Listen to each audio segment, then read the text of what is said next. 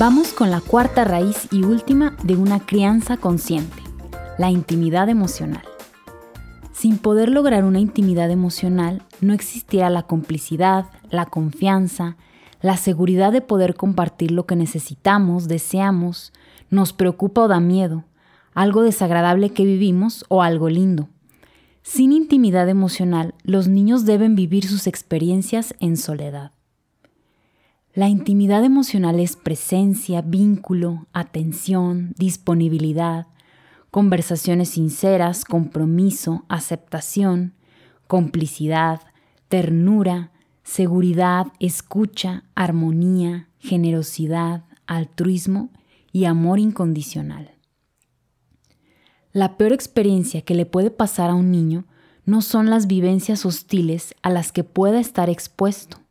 Por ejemplo, gritos, abuso sexual, maltrato, pánico, que lo lastimen físicamente, desesperación.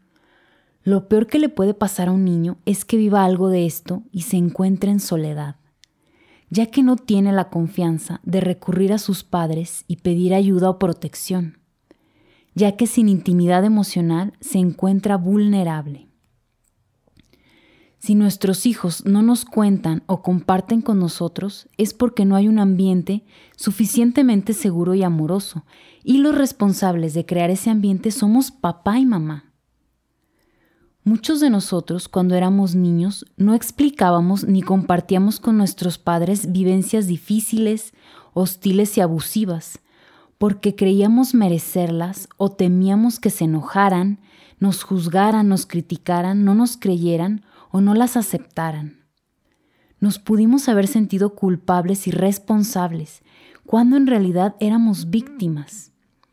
Eso mismo les puede estar pasando a nuestros hijos si no hemos cultivado la intimidad emocional.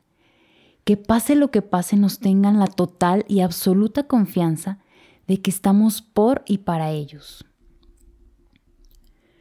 Mamá y papá somos quienes podemos crear y alimentar esa intimidad expresando y compartiendo nuestro sentir desde quien verdaderamente somos. Sin embargo, pocos padres hablamos de nuestros asuntos personales con nuestros hijos.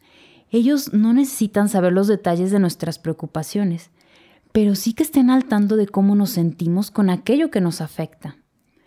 Los niños suelen estar al margen de casi todo, como si vivieran una vida paralela a la nuestra, y eso provoca que estemos distanciados.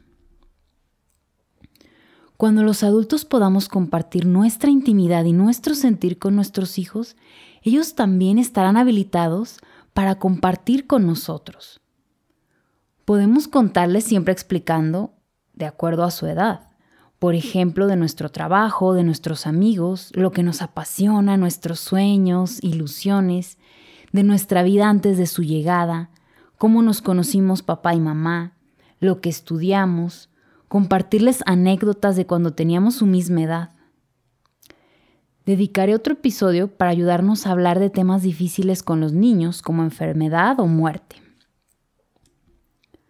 Algunas claves para poder crear intimidad emocional son el cuidar nuestro rechazo, juicio y crítica hacia otros por ser diferentes o tener distintos valores.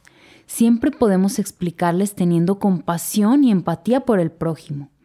De igual forma, cuando nuestros hijos nos platiquen algo, estar abiertos a escuchar sin rechazo, juicio y crítica, sino comprendiendo y explicando.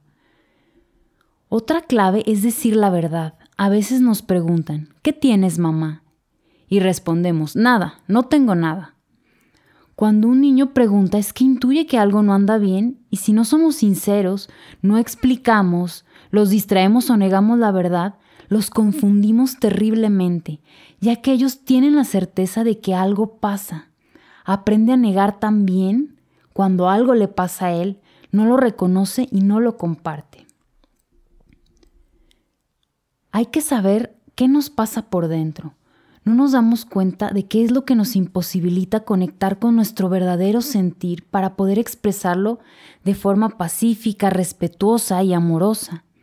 Negamos, tapamos, ignoramos nuestras emociones y dejamos fuera a nuestra pareja e hijos de nuestro mundo emocional, incapacitados para compartir, y así nuestros hijos no aprenden a tener también esta intimidad emocional. Nuestros hijos necesitan padres y madres verdaderos y honestos consigo mismos y con sus emociones. Hay que reconocer nuestras limitaciones para poder ser modelos de escucha y que ellos se puedan expresar sintiendo confianza y aceptación. El reto de hoy consiste en hablarles a nuestros hijos sobre nuestros errores como padres y pedirles disculpas.